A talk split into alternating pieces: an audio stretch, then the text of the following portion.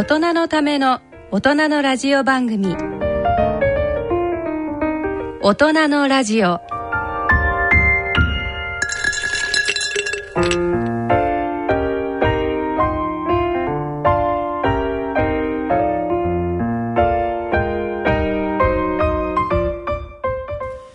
ご機嫌いかがですか？坪田和夫です。ご機嫌いかがですか？西澤邦弘です。こんにちは久保田恵里ですこの時間はご機嫌が人類を救うと題してお送りしています。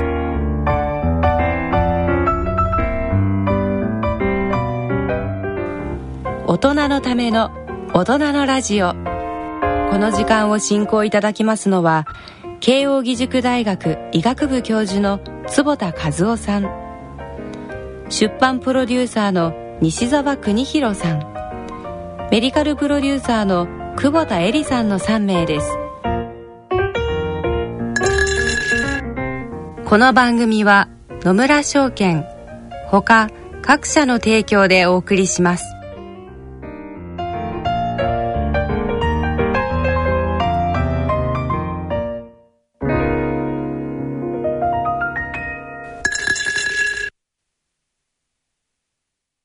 野村。第二の人生に必要なのはお金だけじゃないから。ゆったりとした旅を楽しみたい。健康はもちろん若々しさもまだまだ保ちたい。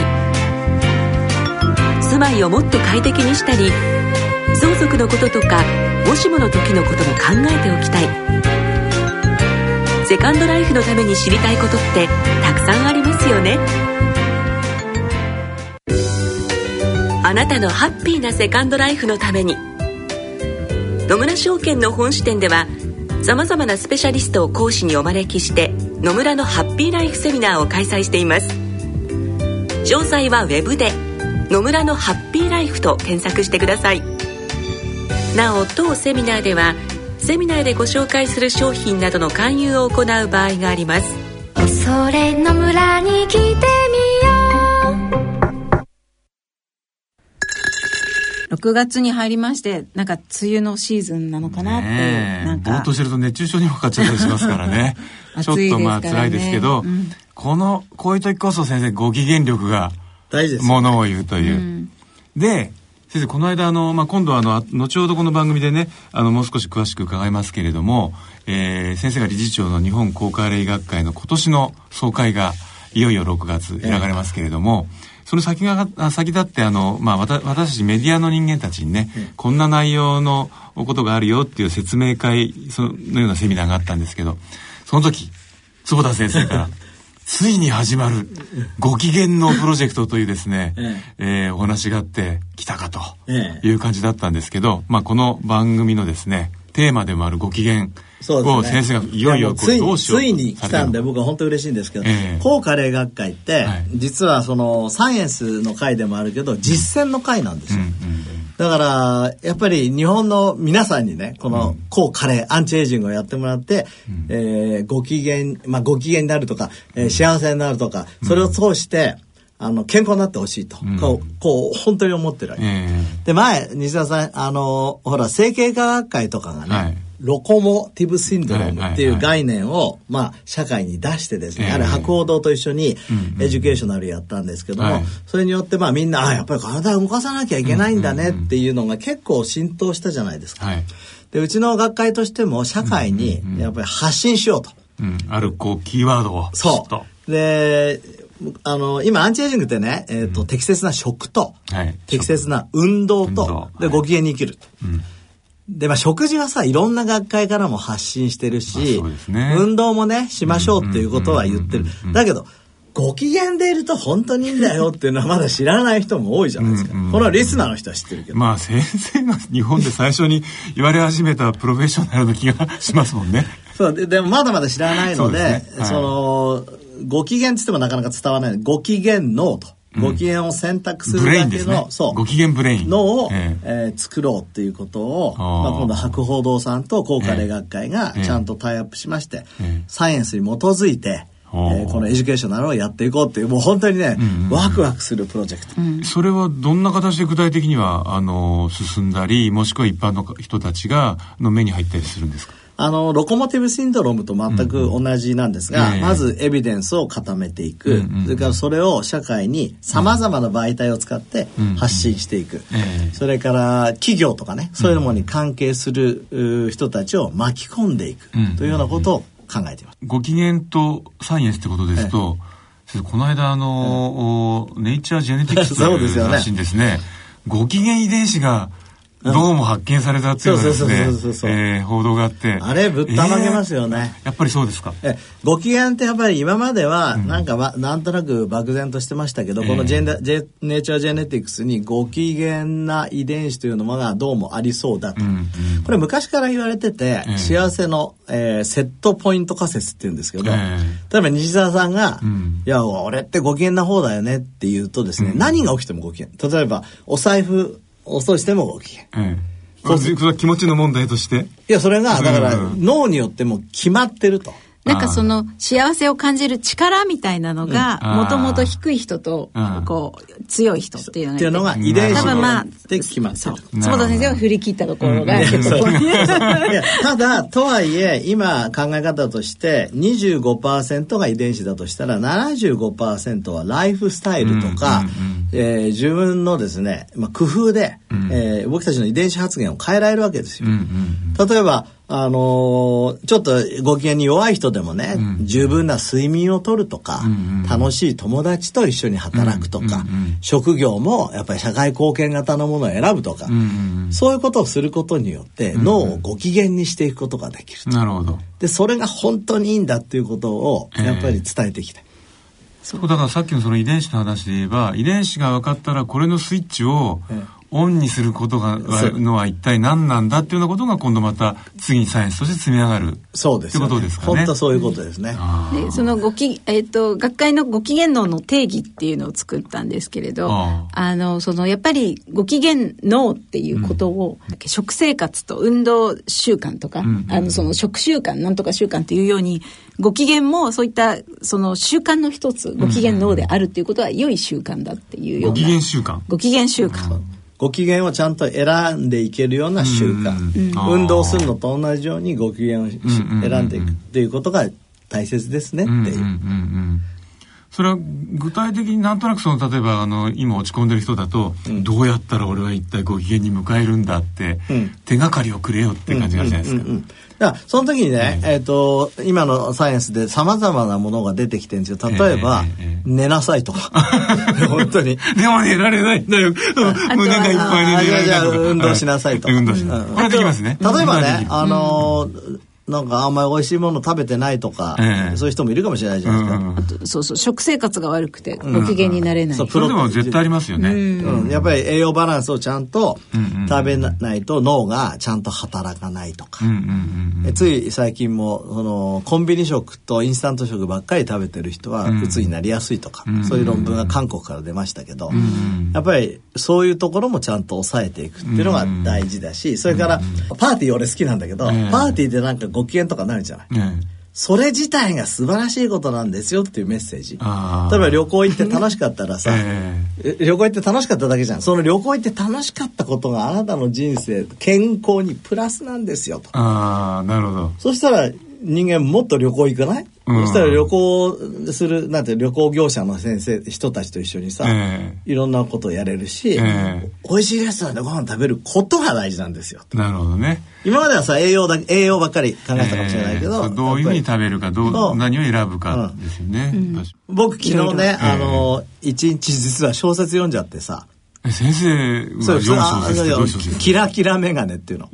い や面白かった。これ皆さん読んでる。それキラキラメガネって、ええあの、伊達メガネなの。えだけど、光るメガネ違うの違うの。そのメガネえをかかけたら、変身しちゃう感じ。自分がこう。そう世の中がキラキラしてるキラキラしてくる。そ、そこにもそういう出てくるんだけど、それええマインドフルネスの話ですそれを読むとああるがままにちゃんと見ていこうと。あーつまりもう、い一秒一瞬を新鮮に。そう、だから西田さんとこうやってさ、ラジオやってるのも、うんああ毎月のラジオの録画をしてんのねって考えるのか、うん。うん。今、この瞬間、いや、そうです。この夏のね、うん瞬間3人でやれて楽しいですねってまう。た先生の元気な顔見れてよかったなとかね。そう。んまあ、そこら辺がマインドフルネスだし、えっ、と、マインドフルネスって難しいから、うん。まあ、ご機嫌の。これで、じゃあそのうちご機嫌のアプリというのでも開発しまして、そうですねそれをやってると脳がご機嫌になっていくと。あとなんかこう、あのー、昔あったツイストゲームみたいななんかこう、みんなでやるとご機嫌になるこう、体を動かすゲームも。いや体もいいですよね。だからご機嫌の中に体を動かすっていうのも絶対入るし、ええあの、ちゃんと寝てますかっていうようなことを聞いたりもするでしょうし、うん。ね。たまには断食ぐらいしましょうとかさ。そうですね。えーいろんなことをさせられちゃうそうそうそうそうご機嫌の。高校時代の友達一人にね、電話しましょう。いろいろ、実際そういうね、今までサイエンスとして確立してるものってあるから、そういうもの入れていったらいいですね。ああ、じゃあもう、これから今まであるサイエンスを全部整理しながら、さらにその新しい、じゃあこういうの調べようっていう関しては、そうですよねの学会全体でこう調べていく。やってったらいいと思うし、ねうんあのーまあ、この間も出ましたけど、京都大学からね、ご機嫌な人の脳はね、開発室が大きいとかさ、ええそうですよね。あれだってすごいですよね、考えてみれば。じゃあ先生、あのー広告代理店が博報堂入ってるとすれば、ええそれの発表媒体としてですね、ぜひあの 日経の媒体をです仕ね。事にもつなげてる、すごいな、それ。でもみんな、俺もハッピーになっちゃう感じですからね。えいいと思います。ここで喋っちゃったりする。あれね。そうですね。はい。はい、はいということで、あの、オープニング少し長くなりましたが、長くなりましたねはい今月はどんな月となりますでしょうか？それでは、大人のラジオ進めてまいります。大人のための大人のラジオ。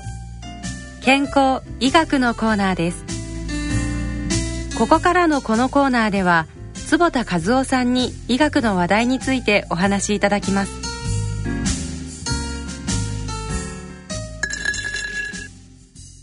はい、えー健康医学のコーナーです。このコーナーでは医学界の学術論文や医学会の報告から、えー、様々なトピックを伝えてまいります。えっ、と、今回は、あの、坪田先生理事長されている、ねといっても。はい、あの、日本高加齢医学会、アンチエイジングに関する学会で、えー、第16回日本高加齢医学会というのが間もなく開催されるということで、えっ、と、まあ、これ、ドクター、ドクターですとか、まあ、専門家向けの、あの、あの、学会ではあるんですけれども、まあ、そんなところでどんなお話がされるのかっていうことを、なんか楽しく解説していただけると。そうですね。あと一応あの、最終日12日の、あのーまあ、午後ですね。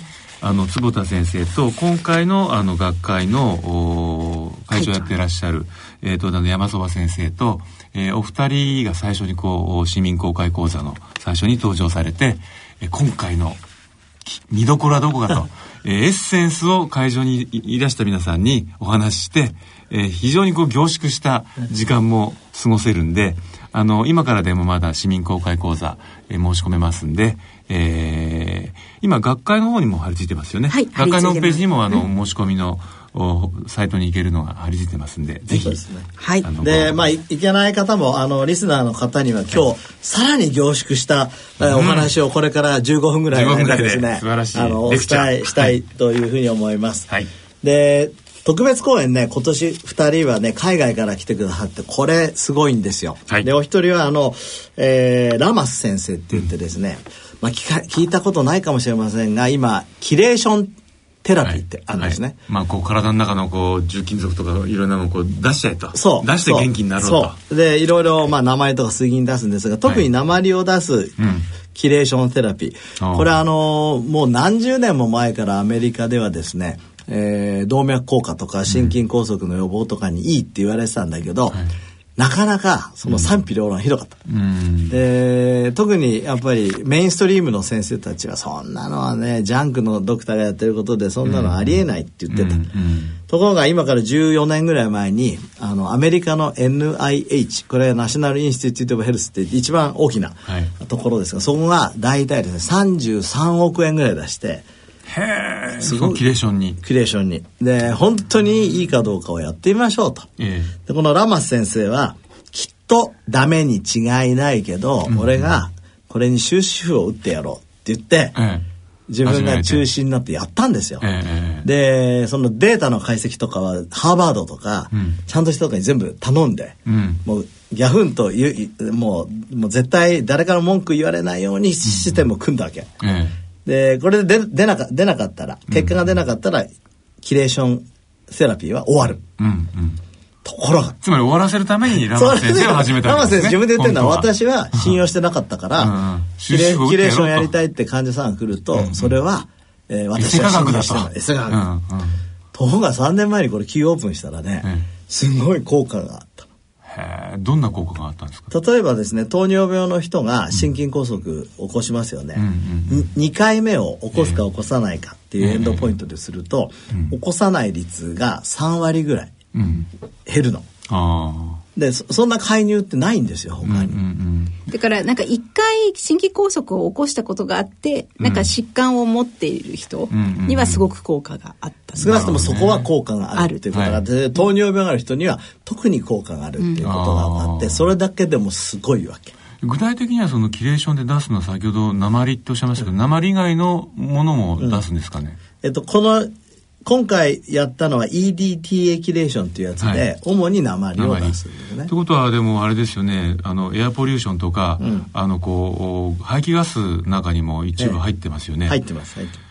確かにこの間も、えー30年前に吸ったひどい空気の影響が30年後にちゃんと出てるっていうのが出たんですよ。ああどっかで読んだかもえしれない。えで本当ね BMJ とかその,、あのクラスのものでした。だからやはりあの本当な環境医学みたいなものも進んできてる中でこれ、そうですね。進んだ、そうですね。またそうことですよね。で、えっ、と、面白いですね。彼に日本に来てもらってですね、ええ。この間、あの、えっ、と、去年の10月も彼のとこ行って、えっ、と、いろいろ聞いてきたんですけど、非常にこの人素直でね、このコロンビア大学の先生ですから、ええ。すごくアメリカの主流の先生なんだけど、I was wrong! っつってんの。俺は間違っていたと。本当に。I was wrong! 私は本当に申し訳ないことをしたと。今は、この ED テキレーションをええ、もう第一に進めると。じゃああの収集を打つ男から一番の先先陣を切る男にそうそうなったわけです。ねえーそれがだから一つうーホットなニュースですね。でもう一つは、このリチャード・ワインドレヒ先生ってこれ山そば先生の,、ええあのまあ、共同研究者ですけどカロリーリストリクションの大家ですよ。あのウィスコンシン大のであのずっとこう猿がもう30年以上かか飼われてる。そう20年ね。20年。あの有名なお猿おさんの有名なお猿さん。世界で一番有名なお猿さんですね。そう。そう。そうそう、その猿の研究をやった方で、はい。カロカロリーリストリクションとおエイジング、過去現在そして未来っていうけんあの講演をいただきますけど、ええ。いかにだからカロリーリストリクションがサイエンスとしてこのアンチエイジングの主流かというところをあの話してもらえると思いますね。この間僕もちょっとなんかニヤッとする研究があったんですけど、ええ健康な人で25%カロリーリストリクションをやったらば、えこう性的な あの感覚がアップして、あとポムスってあの情緒が結構改善したと、うんなんか僕なんかそれだけでもいいんじゃないって感じがしたんでいやすけど、そう、あの、そうなのよ。えっ、と、アンチエイジングとか高価霊学ってあんまりね、ええ。ちょっと皆さん理解されてないところなんですけど、寿命を長くするのが目的じゃないんですよ。うん。それをやったことによって、クオリティオブライフがすごく上がるわけ。そうですよね。上がるから長生きする。だから、西田さんもそうやってね、ご機嫌になって、うんで、自分の健康はその、今、今瞬間が上がるから、うんより長く飛んでいけると。受け止め方正しいですね。私は。よかった。本当にそう。お前はって、あのー会社で言ったら言われたんですけど、お前の関心はねって言われたんですけど、いや、そうじゃないと思うよって。アンチエイジングっていうとさ、コカレってなんかただね、年を取っても長生きしようみたいなイメージになっちゃうんだけど、そうじゃないんで、そこはね。つ、まんないですもんね、それだけじゃね。それは先ほど出たあの、ご機嫌ご機嫌能で能っていうような言葉で、んちゃんとしたメッセージを伝えていけたらな。それはですね、じゃあ、カロリーリストリクションでご機嫌のどれだけなるかっていうのも、は、先生にぜひ、日本人で、そうそうですね。研究していただきたいですね。あの、カロリーリストリクションすると、なんかお腹空いてイライラするとかね、ええ。いろいろ言う人いるけど、ええ。でもカロリーリストリクションソサエティってアメリカ4000人ぐらいいて、僕まあ行ってきたんですけど、みんな幸せそうでした。お腹がぐーっとなったらしあ、あの、そうそうそうあ、これが長生きのスイッチなんだぞっていうなんか、感じですよね。うん、少しハイな感じもあります。いいですね、やっぱね。それはあの、う上あの今井先生の研究でもね、んえっ、と、分かってんだけど、少し範囲になるんですよ。ああ、やっぱドーパミンとかが。脳が活性化して、それから動くの。ああ、うん。お腹空いちゃうと動かないんじゃなくて、うんうん。えー犬も歩けば棒に当たるじゃないけど、ええ。お腹空いたら動いて接触行動って言うんだけど、ご飯を探しに行かないと死んじゃうじゃん。自利品になっちゃう。うんうんうんうん。だから動けるようになるんです人類の原点に戻るわけですね。腹が減ったら自分でさあの探飯を探そうと。といけませんねと。あ実際でも先生あれですよね。お腹空いた時にちょっとウォーキングとかすると、実際にあのお収まりますよねちょっとね、あ、そうです、そうです。うん。実際ね。そのお話もね前ありましたけどね、ミトコンドリア機能も上ですよねがりますし。はい。いいことですね。それから、あのー幸せる力、玄優さんとかね。いいよ先生あの小説家でもあそうそう、これもうちょっとユニークですね。うちの学会らしい。芥川賞を受賞された、あのお嬢さん住職さんで,、そうですね。そう幸せる力っていうのがこううん面白いな。あつまり幸せは何かとこう人と合わさることで生じる？そうですね。ことなんですか、あいいですね。異質な考え方をちゃんとこう取り込みながら、そうですね。それそのこう包容力が幸せの幸力いいですね。さすが。さすが小説家であり大将さんいいこと言いますね。それからあの有名なね順天堂大学の心臓血管外科の天野先あ生天皇の。天皇のそう天皇ね、はい。えー彼が来てくれて、その超高齢社会の心臓手術、ええ。それで機能の若返りというね。はい。だから手術ってなんかアンチエイジングと関係ないように見えるけど、ええ。でもそれによって機能が若返ったら、ん。それは若返りですよと。なるほどなるほど。まあ実際僕もあの今日もたくさん白内障手術とかしてきましたけど、ええ。見えるようになると、みんな若返る。だから手術で若返るっていう概念もあるんですよね。何もなんかこう美容的にあのきれいにするだけじゃないと、ええまあ、実際あのあれですよね。こう超肥満な人のアメリカでやってるあの胃の切除術なんかも、えあのかなりこう体のいろんなデータが若返りますよね。そう。そううん。だから手術によってホルモンが変わったりとかね、えこれからまあこ増えてくるかもしれないですね。え面白そうですね。それから本当にあの名誉なんですが日本医師会長の横倉先生がね健康長寿社会に向けてということであの話をしてくれる予定になっています。まあ高加齢学会もやっとなんかあの医学会に認められつつあるかなとなんかちょっと考えひとしおなんですけど。あで先生あの、市民公開講座の方は、冒頭であの今度は日本、えー医学会会長のですね高久先生からのビデオメッセージがございますね。あの医師会と医学会と 両方のトップがですね、ついに日本公開医学会にご参加いただくという。もう本当に、はい。あのありがたいことありがたいですね。はいそれから、あの、勝木先生って、えー基礎生物研究所、えーと、非常にあの、サイエンスのトップレベルの先生ですけど、まあ、医学生物学の研究の動向とですね、このアンチエイジングへの期待というところで、まあ、これちょっと、あの、基礎的な研究の話になると思いますけど、えーしていただける予定です。それから教育講演で、あの、えー、と門脇先生と三村先生うちの学会の、えー理事であり表現鎮ですね。いらっしゃいますけど、ははい。いそれぞれあのアディポネクチンと話とメンタルヘルスの話ですね。えー門脇先生はご存知のように東京大学の内科の教授。三村先生はご存知のように慶応大学の精神科の教授ですね。で先生、これアディポネクチンっていうのはきっとリスナーの方なんだろうっていう。そうですね。あのー脂肪から出るものには、まあ悪いものもあるんだけど、いいものもあるってことが分かってきて、その中のいいものの代表がアディポネクチン。で、それが高い人の方が健康っていうのは今の概念ですね。うんだから脂肪っていうのはそこにくっついてるだけじゃなくなくてて実は。そのいろんな作用をしているっていうことなんですね。重要な臓器だったってことですよね。脂肪臓器なんですよね。あれですよねあの門脇先生そのアディポネクチンがよく出ない人に、あるものを取ると同じようなもあの働きをするそんなあの開発もされてるんですよね。アディポロン。アディポロン。その話も出るんですかね。ね。えアディポロン、楽しみです私も飲みたいなっていねつも思う。んですなんかそうあの門脇先生が「いや運動しなくても運動したみたいな効果が得られるものなんだ」っておっしゃってたんで。そうですね。うん、そんなお話も伺えるとこの辺は非常にあの興味深いところだと。はい。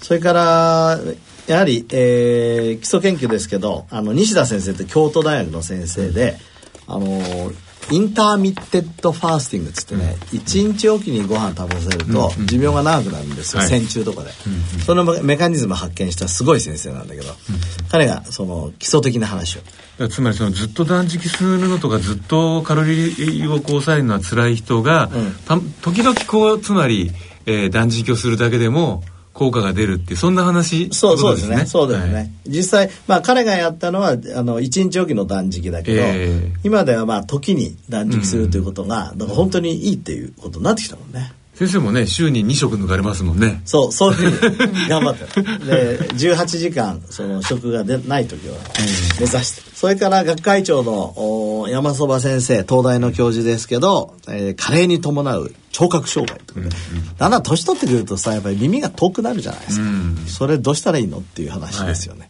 なんか都合のいい時だけ聞こえないといいんですけどそうね そういう話じゃないですよね。どうしようって、うんこれって老眼と同じぐらい誰でもなりますからね。なりますよね。結構だって最初の兆候のひ一つじゃないですかそ,、そうですね。の耳がね。あの聞こえが悪く最近これサプリメントでね、こういうの抑えたりとか、ええ。そういう研究も進んできてるので、はあ。難聴を治すサプリメント。難聴治しはしないんだけど、予予防防するっていうのが、ああとそのそう山そば先生では今その脳トレみたいなことをすることで治るんじゃないかっていうので、まあこの間の講演会でも言ってましたね。うん。それをなんか今開発中みたい、あうん。これどういうことかっていうと、あのー結局耳で聞いても、その解析をしてるのは脳じゃないですか。えそのマイクロフォンが悪くても、ん解析の方のコンピューターがスーパーコンピューターだったら、ええ少しぐらい聞き取れなくてもややれるだろう。とあとそう。埋め合わせたりとか。そうそうこれ、あのー目の方でも出てきてて、脳を鍛えて老眼を治す だからぼんやりとした像が入ってくるじゃないですか。ええ。で、今画像処理するとよくさ、あのーなんか犯人のね、ビデオ録画がなんかあった時に、これを画像処理するとこんな風になりますと綺麗になって、あれを脳でやらせるんですよ。へえすごいですね、うんそれでもそっちの方がいいですよねなんかこう計算問題早くできるとかって言われてお前は若い脳だって言われてもなんかあんまり嬉しくねえと思うけど お前見ろ目がよく見えるようになっただろって言われたらそれは嬉しい脳トレですよねもう、うんあの、老眼のやつはね、もう売ってるんだけど、僕、は初めて、結構良かったんだけど、1日40分もやんなきゃいけない。これ辛い。ご5分にしてもらいたいですねそれでね、やらないと、5あなたは今日やってませんとかね。叱られるわけですよ叱られちゃってね、あだんついに最後消しました。あ先生のご機嫌度が低くなりそう低くなりそうになって、ついに老眼でもご機嫌の方がいいみたいな。なかなか難しい問題ですけどやってないって脅迫されるの嫌ですよね。ね。もっと優しくしてほしいですよ本ね当ですよね、うん。あとね、えっ、と、最後に理事長講演がありまして、これ僕が講演するんですけども、まあ、あの、今のアンチエイジングの流れと学会の話に加えて、えーまあ、学会の産業化とかね、うんえっと、高価齢学会から日本の社会に、えーまあ、なんか貢献できること、先ほどのご機嫌能も含めて、あぜひ出していきたいなというふうに考えています。ですけど僕今たまたま慶応大学の方の産業創生の、まあ委員長もやってるもんで、えー大学っていうのは新しい産業の核になる。すなわちシーズを出しなさいっていうのは文科省の考え、学会もね僕はこうこれからそうすべきだと思う。ああだからその、えーその中でこもってるんじゃなくてもうインキュベーター、インキュベーター、学会がインキュベーターそうなるっていう概念ですよね。これだけの人が集まって、これだけのいろんな情報交換が行われるんだから、だから、えっ、と、大学発ベンチャーっていう、え学会発ベンチャー。っていうような新しい概念が出てもいいんじゃないかなと。なるほど。で、それだけの、なんかうち楽しい学会じゃないですか。ええ先生たちもみんな、うんうんうん。だからそういうところが出たらいいなと。ーうん。これからあれですねこうドクターもあの普通のこうお医者さんだけじゃなくて、えードクター・オブ・プロデュースとかねそう。いういや、あのね、だから、だからドクターはね、やっぱり病気を治す専門家で、これはもちろん絶対確立してるんだけど、でも健康に対しては、ん。ドクターだけがやるもんじゃないと思うんですよ。そうですよね、まあ、ね確かにチーム医療だったりそういうこともそうもう必要ですよね。すべてのもうコンピューターサイエンスやってる人だとか、農業やってる人とか、食べ物とか運動とかね。やっぱりみんなの力を使って健康を増やしていかないと、ドクターだけに任せてたら、うんうんうんまあ本当に良くないとコ。ンコンダクターとしてこれからはそうですね。そういうふうになったら面白いな。面白いですねというようなのが、あの、高加齢学会の、えーサマリーで。はいこれでもう、言ったも同然。楽しみですね。これ例えばどんな内容があるかって普通の方があの学会のホームページとか見てもちょっと見れないのかなえっとそうですねそよこまではちょっとなっていなくてそうですねあの申し訳ないんですが、ええ。ただアンチエイジングジャーナルっていうね、はい。あの雑誌があるんですけど、はい。これはあの一般購読もできます。あ。それでこの3日目の、えー、と6月12日、あの学会が終わった後にあの、そのさっき西澤さんがお話しいただいたはい。市民講座が、市民講座。え4時15分からあります。はい、はい。ありますのでぜひねあのぜひお申し込みしていただいてお越しい。ただけると嬉しいです。あの坪田生坪田先生があの、はい。ステージでお話しされるのにも会えますんで、ちゃんと行きます。はい